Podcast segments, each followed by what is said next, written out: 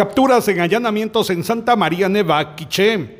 En seis allanamientos que realizaron agentes e investigadores de la Policía Nacional Civil y el Ministerio Público en Aldea Istupil del municipio de Santa María Nevac, se reporta que se les dio cumplimiento a tres órdenes de captura por el delito de obstaculización a la acción penal de fecha 8 de febrero del año en curso, emitida por un juzgado de Quichén. Los detenidos son Pedro Brito Solís, Baltasar Bernal Terraza y Pedro López de León. Las diligencias se realizaron en seguimiento a la investigación por la muerte de Feliciana Brito Marcos y Jacinto de León Raimundo, acaecidas el mes de noviembre del año 2022. Desde Emisoras Unidas Quichén, el 90.3 reportó Carlos Recinos, Primera Noticias, Primera en Deportes.